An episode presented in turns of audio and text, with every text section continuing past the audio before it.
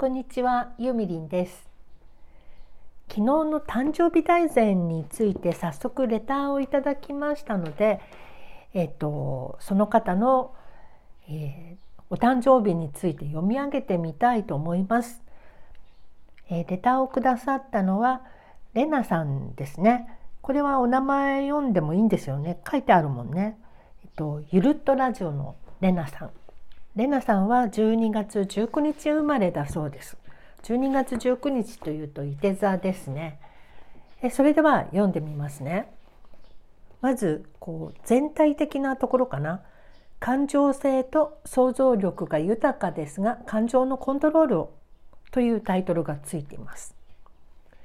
社交的で多くの才能に恵まれているあなたは繊細なところもあり感受性と想像力が豊かです。多方面にわたって才能を発揮しさまざまな形で自己表現をしますが実用性を重んじ物事を筋道立てて考える思考力に優れています。感情的なところに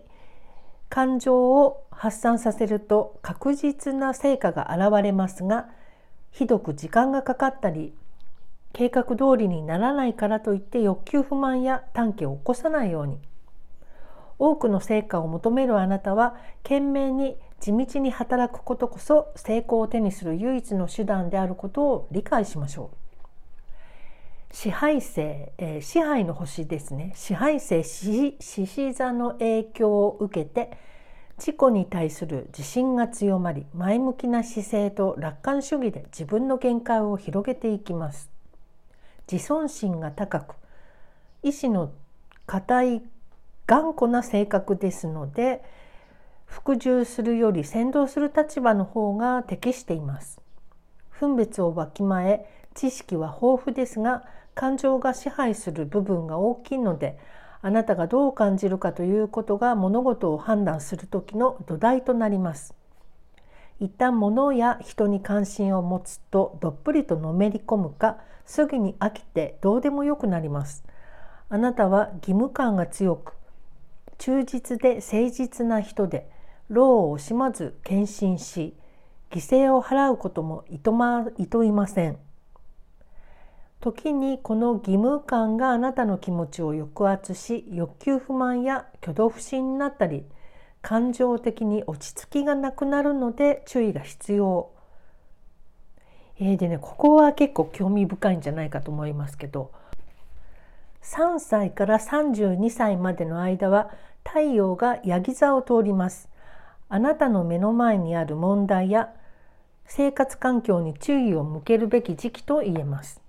33歳を迎え太陽が水亀座に入る時に天気が訪れます。さらなる自主性、前向きな思考が必要になります。独立を思い立つかさまざまなことを試したいという気持ちに駆られることもいうことです。あれですね繊細で感受性もあるけど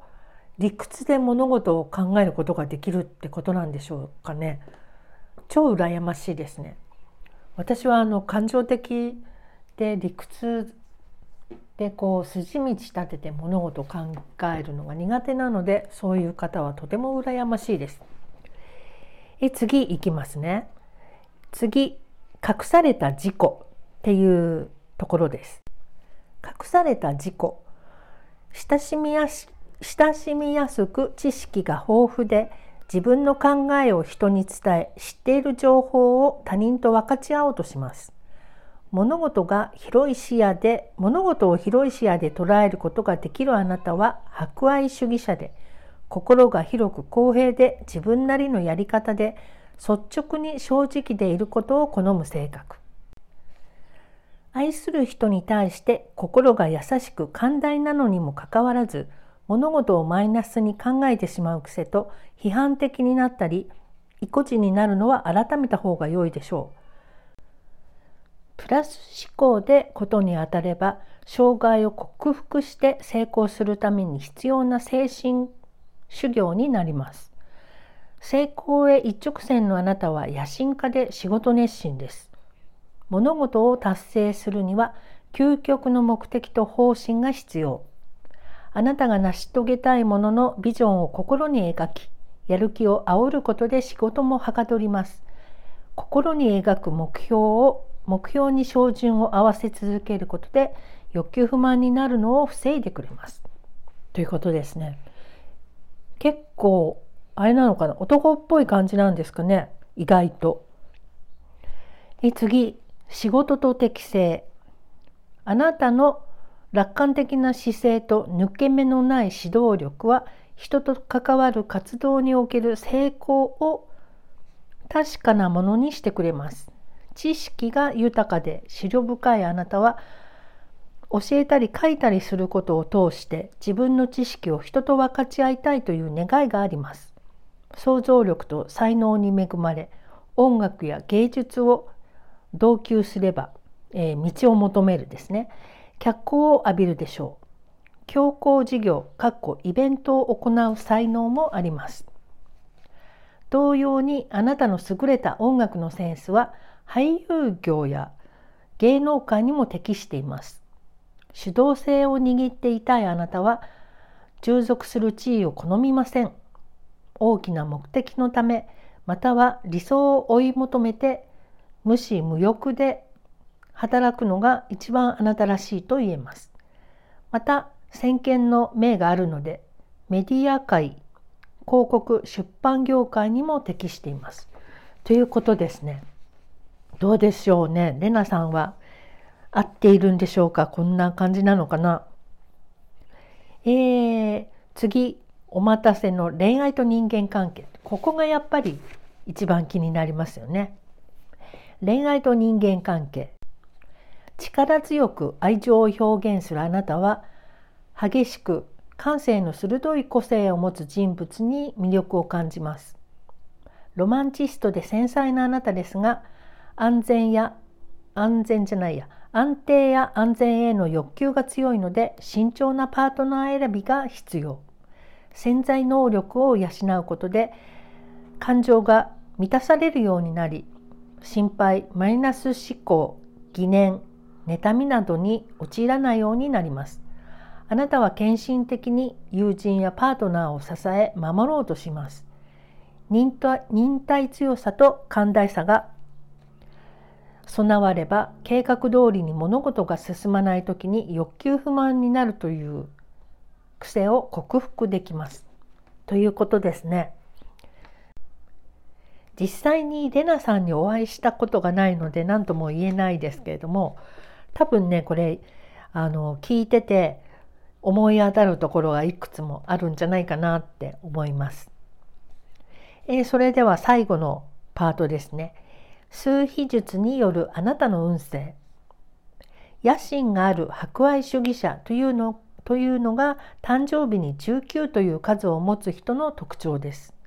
決断力があり臨機応変なあなたは広い視野の持ち主ですが夢を追う姿勢が心優しく理想家で創造性豊かだと豊かだという印象を人に与えます。繊細でありながら大物になりたいという欲求が自らを大胆にし注目の的になるよう煽るのです。自分の独自性を確立したいという強い欲求が現れますがまず仲間から受けるプレッシャーに打ち勝つことが必要自信に満ち快活で容量の良い人だという印象を人々に与えるあなたですが内に潜む、えー、内に潜む緊張が感情の起伏の原因になるのです。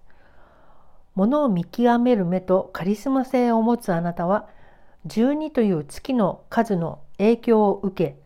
あなたは明確なビジョンを持つ高潔な人で強い感情の持ち主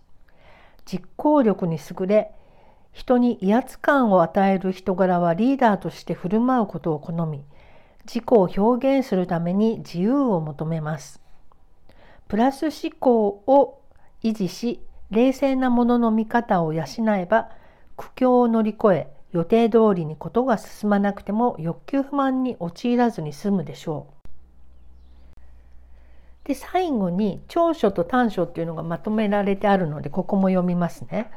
え長所大胆である集中力がある想像力があるリーダーの素質がある進歩的である楽観的である強い信念がある。競争力がある。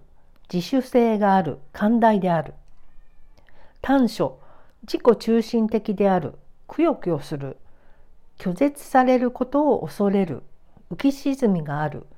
実利主義である。ということなんですが12月19日で伊手座だから結構こ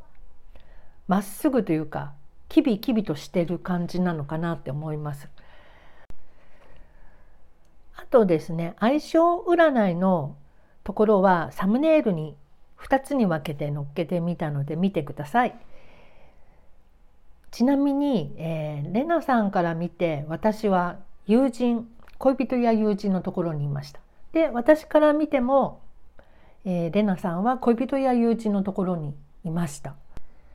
やっぱり何かしら波動が近かったりするのでこの広いスタンド FM の中でも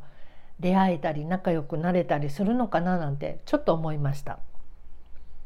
ということで今日は12月19日の、えー、レナさんの誕生日大全を読んでみました。またね僕のも知りたい私のも教えてっていう方がいらっしゃったらレターに、えー、メッセージいただければ読み上げてみたいと思います。